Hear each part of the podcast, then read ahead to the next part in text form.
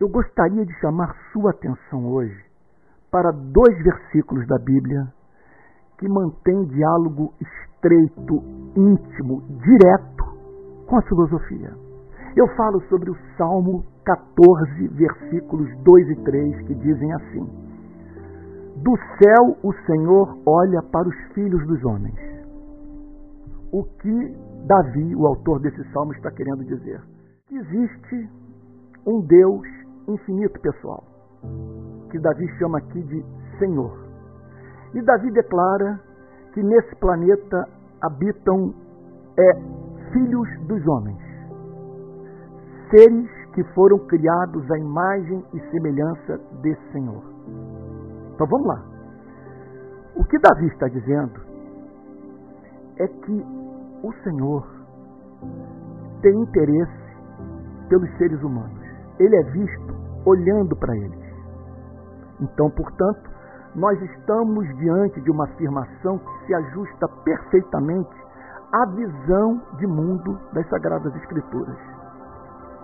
Existe um Criador infinito pessoal e nesse planeta habitam seres que foram feitos à sua imagem e semelhança. Esse Criador, por mensurar com exatidão o valor desses seres feitos à sua imagem e semelhança, tem interesse pelas suas vidas, tem interesse pela sua vida. E então Davi prossegue dizendo: para ver se há quem tenha entendimento. E aqui Davi afunila esse interesse de Deus pela sua e pela minha vida.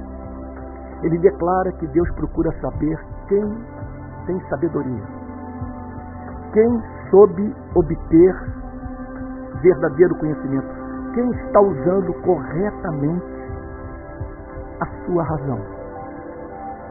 Então, Davi declara que Deus está preocupado com o exercício sadio, livre, reto, justo, santo do nosso entendimento. Enfim, Davi revela Deus interessado em saber se nós estamos pensando corretamente. Só que quando nós chegamos na parte final do versículo 2, Davi torna o tema mais específico ainda. E aí nós descobrimos que Davi não está pensando aqui em ciência. Ele não está pensando é, é, no ser humano é, usando bem o seu cérebro quando está em busca da, da obtenção de dados na natureza. Ele não está falando aqui sobre investigação científica, embora saibamos que o cristianismo não, não revela o mínimo menosprezo pela busca da obtenção de conhecimento científico.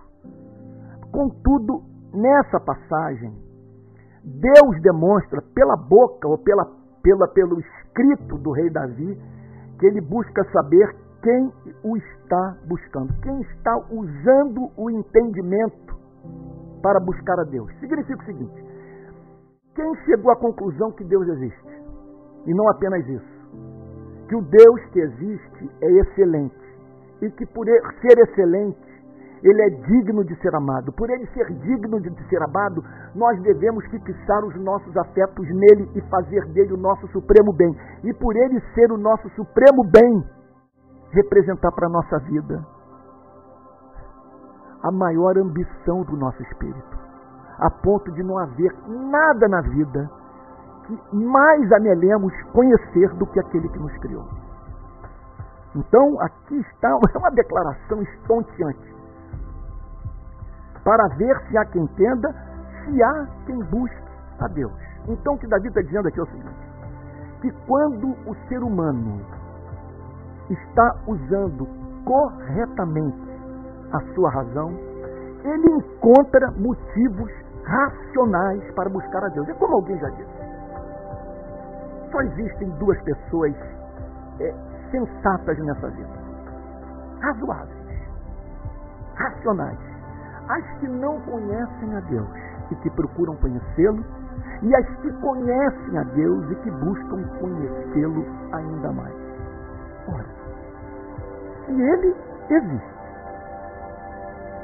é o nosso Criador, mantenedor da nossa respiração. Você não, não, não fez um, você não infartou um minuto atrás porque ele não quis. Se após pararmos para pensar no conceito da palavra felicidade, chegamos à conclusão que é um devaneio falar sobre felicidade, sem que Deus seja o fundamento dessa mesma felicidade. Ora, veja, só existem duas pessoas razoáveis nesse planeta: as que não conhecem a Deus, que procuram conhecê-lo, e aquelas que não conhecem e que anelam por conhecê-lo cada vez mais. Contudo, nessa mesma passagem, o Espírito Santo, por meio de Davi, apresenta um diagnóstico profundamente, é, eu diria, a palavra não é pessimista, porque nós estamos aqui diante de um realismo, nós não estamos aqui diante de uma descrição da humanidade que torna mais grave do que é a sua condição. Nós estamos diante de um, de um realismo, eu diria, dramático. Sim, é, é, é dramático o que é apresentado aqui. Porque o que Davi tem a dizer é que nós não estamos sabendo usar a parte mais nobre do nosso ser para a obtenção do conhecimento mais nobre que existe. Olha o que ele declara no versículo 3. Todos se desviaram. Se desviaram do quê? Se desviaram do seu Criador. Se desviaram da busca, da obtenção pelo conhecimento de Deus. Se desviaram daquele desejo ardente de conformar a vida à vontade do Criador único dos céus e da terra. Todos se desviaram e juntamente se corromperam. Não estão, veja só, se corromperam, não estão mais cumprindo a finalidade da sua existência, que é amar a Deus e nele se deleitar para todo sempre. Esse é o diagnóstico que a Bíblia faz e que depois é reiterado, que Davi faz e que depois é reiterado pelo apóstolo Paulo na carta aos Romanos no capítulo 3, quando ele faz essa, essa, essa exata descrição sobre os seres humanos. Todos se desviaram e juntamente se corromperam. Aliás, ele cita essa passagem, o apóstolo Paulo. Todos se desviaram e juntamente se corromperam. O que a Bíblia está querendo dizer com isso? Ela não está dizendo que não existe, neste momento, no nosso planeta, pessoas que estão buscando a Deus com todo o seu ser que o amam, que temem com um só pensamento entristecer o Espírito Santo. Então nós precisamos ler uma declaração como essa à luz de outras declarações bíblicas que falam de seres humanos, por exemplo, que passaram por esse planeta, veja só, é, dos quais esse mundo não é digno. Pessoas que conheceram a Deus, e o amaram e por isso colocaram suas vidas no altar do Criador, oferecendo-as a Ele para o seu serviço. O que essa passagem, sem a mínima dúvida, está declarando é que, por natureza, ninguém é assim. Por natureza, todos se desviaram e juntamente se corromperam. Isso é amplamente ensinado pelas Sagradas Escrituras e pela boca do Senhor Jesus. Jesus declarou que nós somos maus e que ninguém vai ao Pai se ele, Cristo, não o enviar. Portanto, Davi prossegue dizendo: não há quem faça o bem. Ele está dizendo o quê? Que não há quem hoje esteja lutando contra a fome e a miséria no planeta? Não há quem é, hoje ame pai mãe, cônjuge, filhos? O que Davi está dizendo é que ninguém é é encontrado por Deus. O que ele está falando é o seguinte: que Deus olha para os seres humanos e os vê se equivocando até mesmo quando praticam a justiça. Porque a luz das escrituras sagradas inteiras, fazer o bem significa fazer o correto, mas para a glória de Deus. O elemento motivacional tem que estar envolvido. Eu não apenas devo ser encontrado lá na ponta praticando a justiça. Eu devo ser encontrado lá na ponta praticando a justiça porque eu amo meu Criador. Porque o meu entendimento está funcionando corretamente. Porque eu busco. E o busco, sabe, também na forma da, da, da luta pela justiça pelo compromisso com o que sofre, de modo a aliviar a sua dor, seja de que natureza for. Então não há quem faça o bem. Não há. É claro que quando o bem não é feito para a glória de Deus, ele é assimétrico, é corrompido, sabe? Ele, ele é frágil, é, ele é incapaz de suportar os reveses da vida. Sobre o que, que eu estou falando? Sobre as ocasiões em que fazer o bem não é fácil.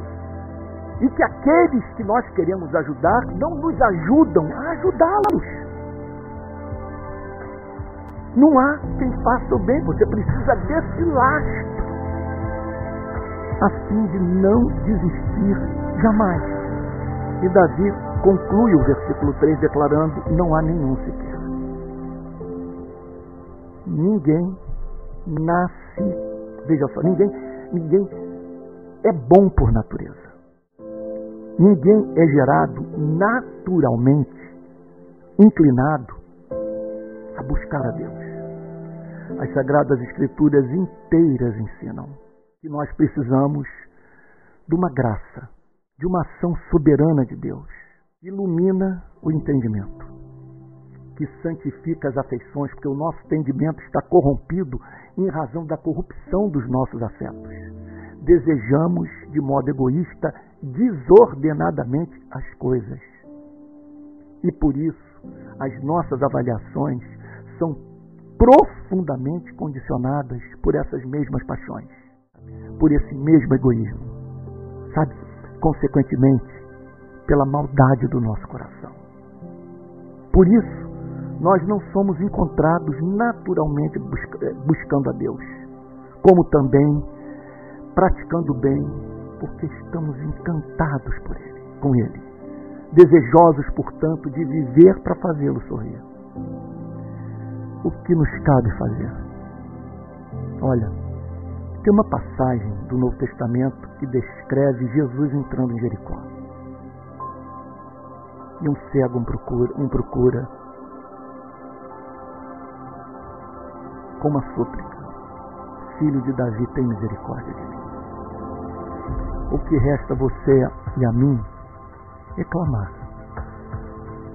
Sabe? É buscá-lo com todo o nosso ser. E não darmos descanso a nós mesmos. Até que uma passagem como essa nunca mais nos condene. Deixa eu lhe dizer uma coisa que você está ouvindo tudo o que eu estou falando nesse vídeo. Porque, pense comigo, se Deus permitiu que você tivesse acesso a essas informações, não foi para se afirmar sobre sua vida, para espezinhá-lo, para humilhá-lo, sabe, com, sem, sem nenhum intuito disso lhe causar algum bem. Se ele parou você para ouvir essa mensagem, é porque ele tem interesse em se revelar por inteiro a você. Olha que desperdício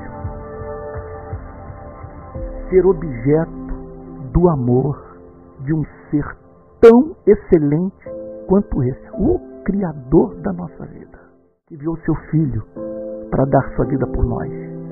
E nós não o conhecemos. Que Deus lhe conceda graça, esse é o meu objetivo.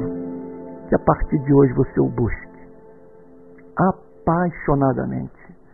Que não haja nenhuma ambição na sua vida que rivalize com a ambição de conhecer aquele que o fez. E talvez você esteja perguntando, Antônio, o que me cabe fazer?